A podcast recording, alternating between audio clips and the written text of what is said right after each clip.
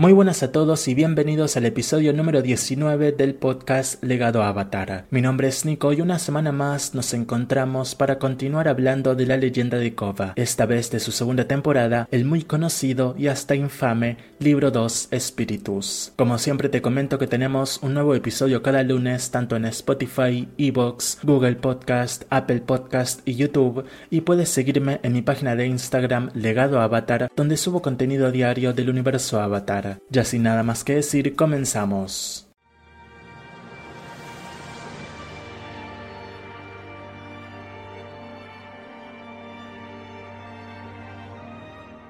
Comienza la primera sección del día, siendo esta el análisis principal. ¿Y qué podemos decir del libro 2 Espíritus que sea amable? Pues la verdad es que muchas cosas. Si bien la mayoría del fandom tiene muy baja estima sobre esta temporada, la verdad es que es la temporada en la que los elementos espirituales mejor destacan desde la lucha personal de la protagonista por dominar su aspecto espiritual, pasando por todo el lore expandido del mundo avatar con los portales espirituales y claro, el tan profundo y hasta cierto punto muy inexplorado mundo de los espíritus, llegando claro hasta la historia del origen del primer avatar, la convergencia armónica e incluso el avatar oscuro. Esta temporada se propone lanzarnos al interior de una gran aventura espiritual y sin dudas lo logra con éxito. Puede ser del gusto de muchos, de pocos o de ninguno, pero el libro Spiritus cumple en ahondar en el aspecto espiritual del mundo avatar, darnos un mega evento espiritual que lo cambia todo y enfrentar a la protagonista a obstáculos de los que aprende muchas cosas nuevas, entre ellas nuevas habilidades. Sin embargo, la temporada también presenta fallos en su estructura argumental, así como personajes que no saben dónde ir a parar y tramas que no terminan en buen puerto para nada. Tenemos además más estragos cometidos con el triángulo amoroso del avatar Mako y Asami, así como un villano que prometió mucho y cumplió muy poco. Sin duda Sunalak se fue desluciendo a medida que la temporada avanzaba y al final dio absolutamente igual qué pasó con él. Es considerado el peor villano de la serie y uno de los peores de toda la franquicia. El libro 2 Spiritus es mayormente recordado por la historia de Wan, el primer avatar, así como como por la aparición sumamente nostálgica del tío Airo. Uno de los nuevos personajes introducidos, Bavik, también es muy apreciado entre los fans, y por último, el pequeño arco de evolución espiritual de Jinora también es un elemento muy bien apreciado, si bien tomará mayor fuerza para la próxima temporada. Es usual que se utilice a Jinora como forma de ataque a la protagonista, asegurando que Jinora fue mejor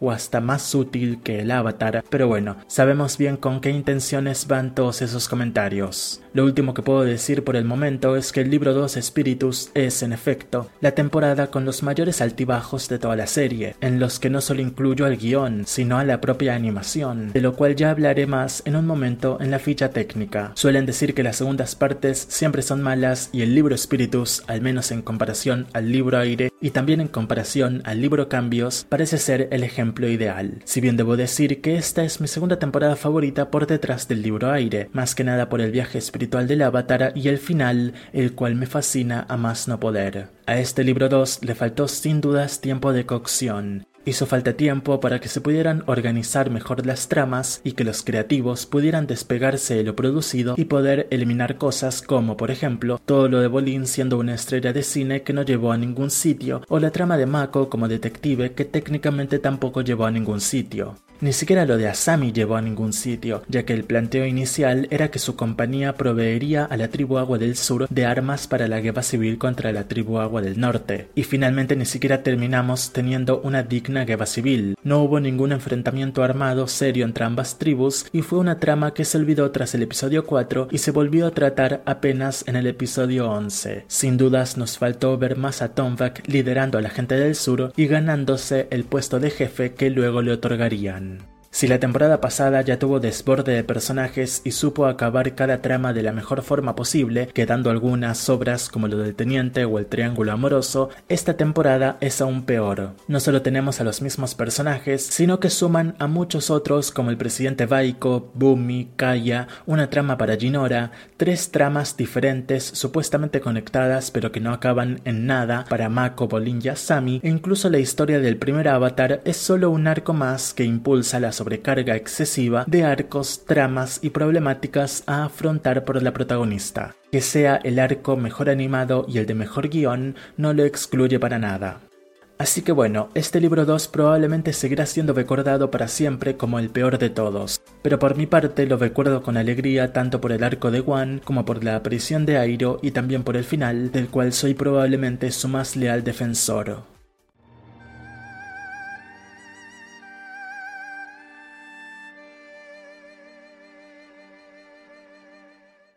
Estamos ya en la segunda sección del día, la cual es la ficha técnica. Esta segunda temporada es, justamente, la segunda temporada de la serie animada La leyenda de Kova. Estilizada como libro 2 Espíritus, la temporada buscaba originalmente profundizar en el lado espiritual de las cosas, aprendiendo más sobre el mundo de los espíritus y sobre el estado avatar. Mike, uno de los co-creadores, comentó esto en una entrevista y creo que podemos confirmar que terminaron cumpliendo con sus ideales. Como siempre, Michael Dante y Martino y Brian Konietzko son los co-creadores de la serie y líderes del universo Avatar. El primer episodio, Espíritu Rebelde, se mostró originalmente en exclusiva en la San Diego Comic Con del 19 de julio de 2013, llegando su debut televisivo el 13 de septiembre del mismo año, menos de un mes después, y esta vez junto al segundo episodio, Las Luces del Sur. La temporada terminó su emisión de 14 episodios el 22 de noviembre del mismo año. En cuanto a la audiencia, la temporada debutó con 2.6 millones de espectadores, contrario al debut del libro Aire que fue de 4.5 millones. La disminución de los números se debe a varios factores, entre ellos por el gran periodo de tiempo que pasó entre ambas temporadas, un año, así como por el cambio del día y hora de transmisión. El libro 1 se había estrenado los sábados por la mañana, mientras que este libro 2 pasó a estrenar sus capítulos los viernes por la tarde. Otros motivos incluyen el incremento de las plataformas digitales y una disminución general en la audiencia del canal televisivo Nickelodeon. El número más alto en audiencia para este libro 2 fue el propio inicio, mientras que los últimos dos episodios apenas llegaron a los 2 millones de espectadores en Estados Unidos. Sin embargo, el número más bajo en audiencia para este libro 2 fue para el episodio número 5, Pacificadores, con apenas un millón de espectadores. Pasamos a hablar de los guionistas y directores de cada episodio. Como recordarán, en la temporada anterior los 12 episodios fueron escritos por las mismas dos personas y dirigidos por las mismas dos personas. En esta ocasión se han sumado nuevas y viejas caras. Comenzamos por Tim Edrick, conocido ya en el universo Avatar por haber escrito 10 episodios de Avatar la leyenda de Ang, entre los que destacan El Desertor, El Desierto, El Lago Laogai, La Titiritera y los actores de la isla Ember. También escribió o participó en la escritura de cómics como Katara y la Plata del Pirata y Suki Sola. Para este libro 2 Espíritus, Tim escribió el episodio 1, Espíritu Rebelde, el episodio 5, Pacificadores, el episodio 8, Comienzos, parte 2, el episodio 10, Una nueva era espiritual, y el episodio 12, La convergencia armónica. Luego tenemos a Joshua Hamilton, quien ya había escrito 7 episodios en Avatar La leyenda de Ang, además de ser parte del equipo creativo y asistente del escritor principal en muchos otros más. Escribió para la franquicia cómics tales como Calma Abeja, Reliquias, Sueño Control, Soca el Avatar, El Puente, entre otros. En esta ocasión, Joshua Hamilton fue el escritor del segundo episodio, Las Luces del Sur, además del sexto, Operación Encubierta, el noveno, La Guía, el onceavo, La Noche de las Mil Estrellas y el décimo tercero, Cae la Oscuridad. Siguiendo con los guionistas, tenemos a Michael Dante y Martino, uno de los co-creadores del universo Avatar, quien se encargó de escribir los episodios 3 y 4, Guerra Civil partes 1 y 2, el episodio 7, Comienzos parte 1 y el episodio 14, Luz en la Oscuridad. Y vamos pronto con los directores, quienes fueron únicamente dos y dirigieron un episodio cada uno de forma salteada, es decir, el primero uno, el segundo otro, el tercero otra vez el primero y así sucesivamente. Es así como Colin Heck, quien previamente había sido únicamente supervisor en los storyboards del libro 1 Aire, dirigió los episodios Espíritu Rebelde, Guerra Civil parte 1, Pacificadores, Comienzos parte 1, La Guía, la noche de las mil estrellas y cae la oscuridad. El segundo director es Ian Graham, quien ya había sido asistente del director en tres episodios del libro Agua de la leyenda de Ang, es decir, los episodios El Vei de Omashu, El Pergamino del Agua Control y El Espíritu Azul. También fue artista de storyboards en otros 20 episodios de la serie animada original y luego cumplió con la función de supervisor de storyboards en los primeros nueve episodios del libro 1 Aire. Para el libro Spiritus, Ian fue artista de storyboard para los primeros dos episodios, además de claro dirigir los episodios Las Luces del Sur, Guerra Civil Parte 2, Operación Encubierta, Comienzos Parte 2, Una nueva era espiritual, La Convergencia Armónica y Luz en la Oscuridad. En cuanto al elenco, Janet Barney es la actriz de voz de la protagonista de la Batarkova. Luego tenemos a David Faustino como Mako, PJ Byrne como Bolin, J.K. Simmons como Tenzin, Seychelle Gabriel como Asami Sato, Mindy Sterling como Lin Bei Fong, Kiernan Shipka como Jinora, Logan Wells como Milo y Darcy Vos Byrnes como Iki. El nuevo elenco incluyó a Lisa Edelstein como Kaya, John Michael Higgins como Bavik, Adrián Latourel como Unalak, Aaron Himmelstein como Desna, Aubrey Plaza como Eska, James Vemar como Tomvak, Alex McKenna como Sena, Richard Vielle como Bumi, Steve Young como el Avatar One, April Stewart como Baba, Jonathan Adams como Batu, Stephanie Shea como Julie y por último los regresos triunfales de Greg Baldwin como el tío Airo y Jason Isaacs como Sao. Studio Mir, el estudio de animación que se ocupó del libro Aire, se negó a trabajar en el libro Spiritus por lo exhaustos que habían quedado tras el libro 1. Es así como la segunda temporada terminó pasando a las manos del estudio japonés Pievot. Sin embargo, y tras problemas con este estudio, Studio Mir aceptó regresar a la producción de la serie y animar el libro 2. Finalmente, Studio Pivot animó de los episodios 1 a 6 y el 9, mientras que Studio Mir se ocupó de los episodios 7, 8 y del 10 al 14. En cuanto a las críticas, estas fueron mixtas tirando a positivas, con un promedio de aprobación del 67% en Rotten Tomatoes. El primer episodio, Espíritu Rebelde, que se mostró en exclusiva en la Comic Con de 2013, fue criticado positivamente por Max Nicholson de IGN. Este apreció las bases del conflicto y la escritura humorística. También comentó que la animación del libro 2 ha dado otro paso al frente, con notables avances en las secuencias de acción y el uso de los colores. Para TV.com, Kirkpatrick comentó favorablemente acerca de cómo este primer episodio manejó acertadamente la cantidad de exposición, siendo una buena introducción al conflicto entre espiritualidad y el secularismo. Para Vulture, Matt Patches destacó el estilo cinematográfico desafiante para una serie animada y su extraña y maravillosa forma de imaginar espíritus. Emily Wendelsberger de The AV Club destacó el momento en el que el espíritu gigante envía a los marineros al fondo del mar, diciendo que fue una buena forma de tratar la muerte de forma indirecta en un programa para niños. También apreció el retrato de la relación entre Koba y Mako, así como las falencias de Koba como personaje, pero también comentó que colocar a Unalak como el villano de la temporada fue un poco demasiado obvio. Menciono brevemente además que el libro de arte de esta segunda temporada salió a la venta originalmente el 23 de septiembre de 2014, mientras que una segunda edición fue lanzada el 22 de septiembre del 2021. El soundtrack de esta segunda temporada nunca se lanzó oficialmente, como si lo hizo el de la temporada pasada. Solo hay un par de piezas que se encuentran limpias de sonidos externos en Internet, como las que he utilizado para las cortinas musicales de este episodio.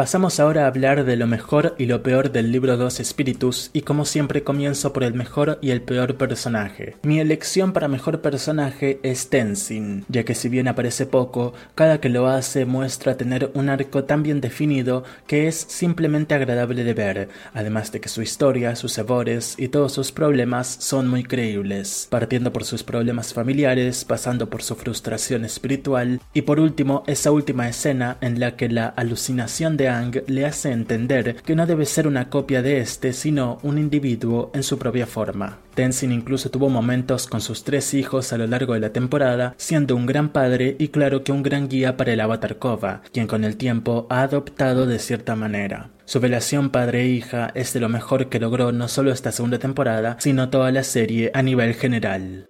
Tal y como en la vez anterior, haré dos menciones especiales. La primera va para la protagonista, el Kova, que si bien tuvo bastantes dificultades en la temporada, considero que muchos de sus tropiezos fueron más que nada por problemas de guion y no tanto por su propia personalidad, la cual es como es, la conocemos muy bien, y no debería traer sorprendido a nadie. Al final del día, ella aprende de sus errores, los cuales al final fueron en verdad simplemente confiar en su tío, y se alza desde las sombras como toda una líder. Mi segunda mención especial fue bastante difícil de elegir, pero finalmente me decidí por Ginora, por tener un arco muy bien definido en el muy poco tiempo que salió en pantalla, y por cómo comenzaron a construir con ella un proceso evolutivo que veremos florecer hasta su máximo punto para el final de la próxima temporada. En cuanto al peor personaje de la temporada, me cuesta colocarlo en esta posición, pues tal y como dije antes, tiene un comienzo muy prometedor, pero al final, viendo el libro como un todo, el título de peor personaje se lo lleva a Unalak. Unalak tuvo un inicio muy bueno, ya que nos lo presentan como el villano en el que confías, que hace que confíes en él y que te manipula y a todos para ir logrando cumplir con su plan poco a poco, pero a medida que la temporada avanza y va llegando a su fin, suceden dos cosas con él. La primera, que lo hacen desaparecer. Del episodio 4 apenas lo tenemos en una única escena en el episodio 5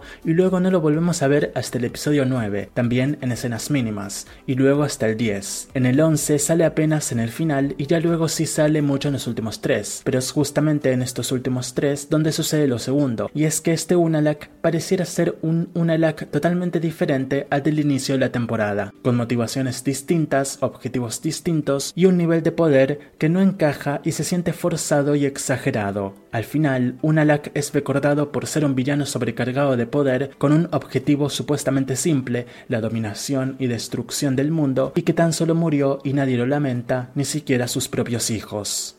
Sus elecciones para mejor personaje incluyen a Kova por conocer su origen y su madurez al entender que no puede contentar a todos y que debe ser firme con sus decisiones porque ese será su legado, Jinora por sus aportes esenciales y Tenzin por tener más desarrollo con sus hermanos. También se comentaron al Avatar One y Bavik. Por otra parte, me comentaron que el peor personaje está entre Bolin, por tener una trama nada relevante, el presidente Baiko, porque si lo quitamos no cambia nada, y Unalak, porque su faceta como avatar oscuro fue desperdiciada. También se comentaron a Eska, Desna y Ginger.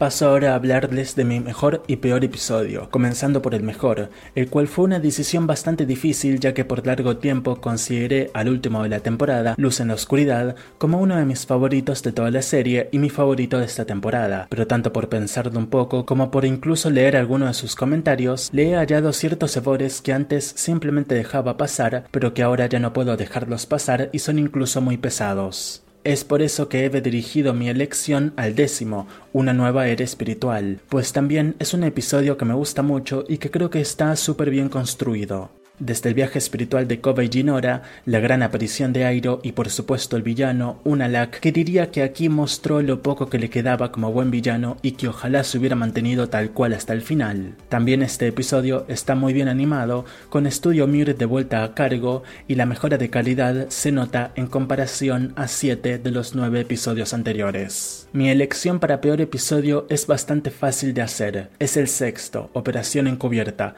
por no ser nada interesante con el elementos que a mí a decir verdad sí me interesan. Incluso ahora mismo estoy publicando un fanfic de Mako como detective, pero lo he hecho aquí de forma tan breve, cortada, desorganizada y hasta despreocupada, tan solo no sirve. Está mal hecho y es de lo peor de la temporada sin duda alguna. No hay protagonista, no hay villano y tenemos la animación de Pievot arruinando lo que pudo ser, por lo menos, un episodio oscuro y tétrico sobre el bajo mundo de Ciudad República. Una gran lástima que no lograra su cometido. Entre sus comentarios, los mejores episodios son Comienzos, parte 1 y 2 y Una nueva era espiritual, mientras que los episodios más nombrados como los peores fueron Operación encubierta y Luz en la oscuridad. Y pasamos ya al último eslabón de esta sección, la mejor y la peor escena. La mejor escena, desde mi punto de vista, es la del episodio final centrada en Kova, cuando ésta está meditando en el árbol del tiempo y conecta con la energía cósmica del universo, con el diálogo entre Wan y Baba escuchándose de fondo e incluso la frase de Unalak, el villano, que dice encuentra la luz en la oscuridad. La animación y la música también creo que acompañaron el momento de forma ideal y fue magia, fantasía pura, ver la forma astral de la protagonista dejar su cuerpo y volverse gigante todo un espectáculo. También menciona de forma honorífica el momento en el que Wan se convierte en el primer avatar, así como la escena antes mencionada de Tenzin con Ang. En cuanto a peor escena, podría ir por lo fácil y decir que cualquiera que involucre a Bolin, el triángulo amoroso, donde sin dudas del episodio 11 ganaría por goleada, o algo de Unalak quizá, o peor, sus dos hijos. Pero no, me aventuraré con una un poco más polémica quizá, pero que creo que sobró bastante en toda la historia, y me refiero al momento en el que Airo aparece ante Tenzin, Bumi y Kaya. Sentí muy innecesario que Airo apareciera, y si bien ayudó a Tenzin a deducir lo que debía hacer, fue algo bastante sencillo de deducir, y también creo que todo el momento fue bastante fanservice, y no del bueno, porque fanservice del bueno hubiera sido que Airo se encontrara con Katara o algo así, pero lo cruzaron con personajes que si bien conoció y se nota el cariño en sus miradas, la verdad es que nunca vimos interactuar antes, así que es extraño y no es tan especial como quizás se pensó originalmente que lo sería. Pero bueno, aclaro también que la escena de Mako en el episodio 11, diciéndole a Koba que lo que pasó entre ellos no fue tan malo e instantáneamente jodiendo a Sami, es peor que esta, pero quería salirme un poco del molde para que no quedara como que todo lo de Mako y compañía fue lo único malo y todo lo de Airo y compañía fue una obra maestra. En cuanto a sus elecciones, se comentó que las mejores escenas son el primer Kova vs Batu, la batalla de Avatar vs Avatar Oscuro,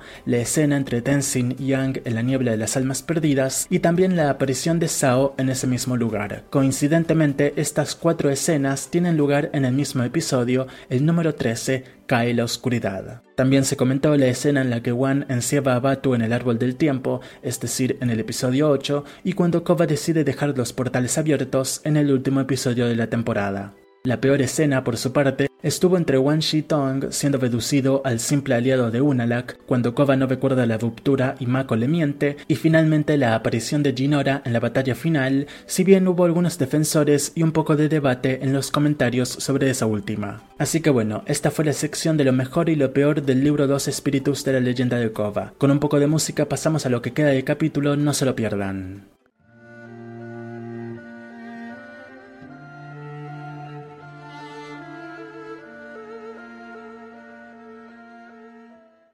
Estamos ya en la sección de acción y espiritualidad, y en esta ocasión haré las cosas un poco diferentes. En el anterior episodio comenté una por una cada batalla que tuvo la temporada y finalmente ofrecí un análisis breve. Pues bueno, esta vez directamente analizaré la acción de la temporada, evitando que tengan que escucharme simplemente nombrando una lista de peleas. Aclarado eso, comienzo. La acción en esta segunda temporada fue sin dudas muy diferente a la acción que tuvimos en la temporada pasada, partiendo por el hecho de que aquí se priorizó el uso de los elementos y hubo sin dudas un estilo de pelea más tradicional, especialmente por la inclusión de personajes con estilos de pelea tradicionales tales como Unalak, Desna, Eska y Tombak. Por el lado de los héroes y protagonistas de la historia, vimos un intento de mantener el estilo del Pro Control, siendo algo finalmente inútil, pues las amenazas eran peores, por lo que debían sacar movimientos más pesados y potenciados. Vimos un gran uso por parte de Kova del estado avatar, y esto es algo que a muchos disgustó, pues veían extraño que entre en estado avatar a cada momento y saliese al instante, pero no hay que olvidar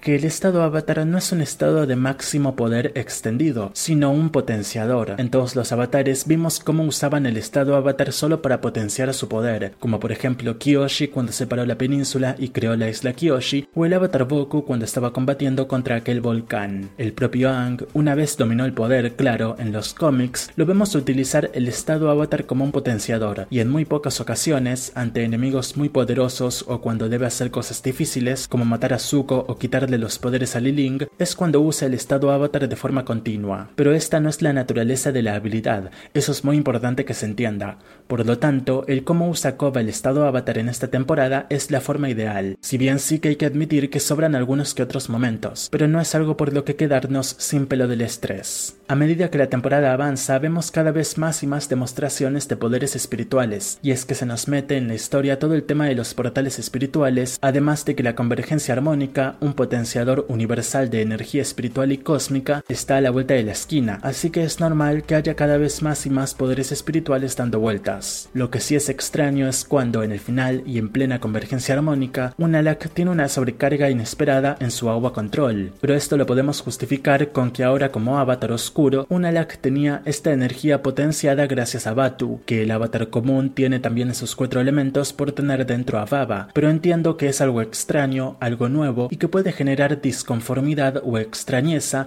al verlo por primera y de hecho por última vez en la serie. La espiritualidad, por su parte, es un elemento muy explorado en esta temporada. Tenemos mucho más lore del universo Avatar, lo cual incluye los portales espirituales, la convergencia armónica y la historia de origen del primer Avatar. También tenemos a Airo y sus lecciones a la protagonista sobre sus emociones, controlando su habilidad, y también tenemos de vuelta a Wan Shi Tong y su biblioteca, e incluso la temible niebla de las almas perdidas. Esta temporada cumplió en sobremanera su objetivo de ser la más espiritual de todas, pero lo que más destacó sin dudas fueron los viajes espirituales de Kova, Jinora y Tenzin, quienes tuvieron cambios trascendentales esta temporada y les vimos enfrentarse a grandes desafíos espirituales y, tal y como lo decía en el episodio anterior, mentales y emocionales al fin y al cabo. Más allá de que algunos puedan considerar que algunos momentos fueron forzados, la fantasía del universo Avatar te presenta la convergencia armónica como un potenciador de energía espiritual, e incluso tenemos a todo el planeta acabando envuelto en una masa de energía cósmica que en la siguiente temporada tendrá grandes repercusiones, así que sin dudas el justificativo está ahí a vista clara de todos, ya luego si gusta más o menos es otro tema. La decisión final de Kova de dejar los portales abiertos demuestra no solo su mayor madurez, sino el gran cambio espiritual que se viene para todo el mundo. Tal y como ella misma lo dice al final, una nueva era ha comenzado.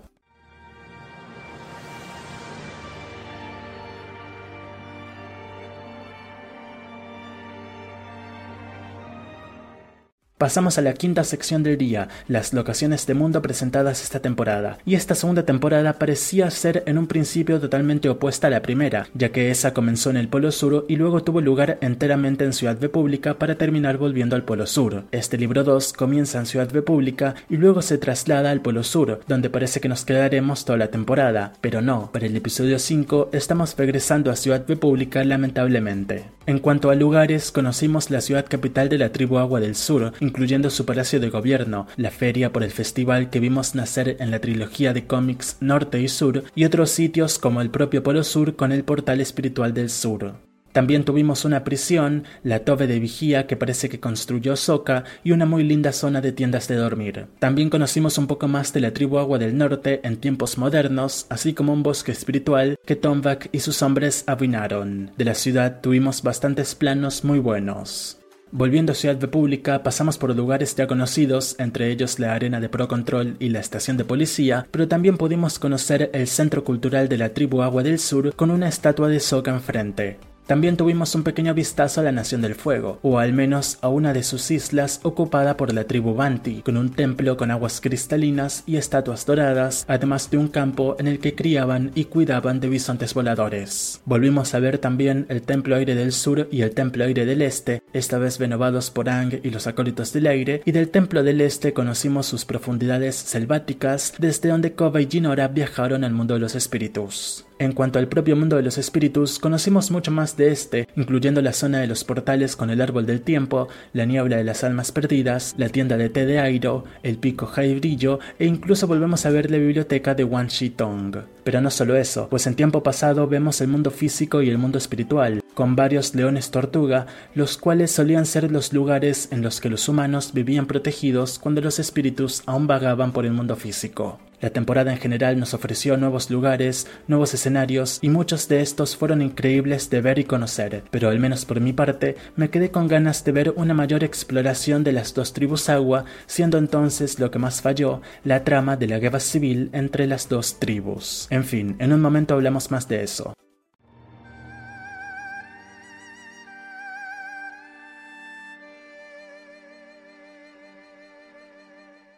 Y vamos a hablar un poco más de esa trama supuestamente principal, la guerra civil entre las tribus agua, que finalmente terminó en la absoluta nada, pues es momento ya de la conclusión del episodio de esta semana y bueno, qué decir que no haya dicho ya. Esta temporada tuvo bastantes altibajos, a mi parecer tiene más altos que bajos, pero entiendo que para la mayoría sea el contrario. Lo que más destaco de la temporada sin dudas fue todo el tema espiritual, el viaje de Ginora, el viaje de Kova, la historia de Wan, la aparición de Airo y cómo la batalla final, si bien pueda lucir como demasiada cosa, fue lo ideal y estuvo a la altura de la convergencia armónica. Hay tramas malas, personajes que sobran y la mitad de la temporada está terriblemente animada. Sin dudas fue una peor temporada que la anterior, pero bueno, ya el puntaje o la posición en la que se la ponga es cuestión personal de cada uno que quizá algún día debatamos cara a cara o al menos yo con mi cara en un directo y ustedes en los comentarios y ahí veamos más en profundidad qué fue bien y qué fue mal en este libro 2. Así que nada, hasta aquí el episodio de esta semana. Si te gustó no olvides seguirme nuevo episodio cada lunes. Nos encontramos justamente la próxima semana, el próximo lunes, para hablar de lo mejor y lo peor del libro 3 Cambios de la leyenda de Kova. ¿Fue el mejor de la serie? Les adelanto que, al menos para mí, no lo fue, aunque quizás se quedó bastante cerca. En fin, gracias y hasta la próxima.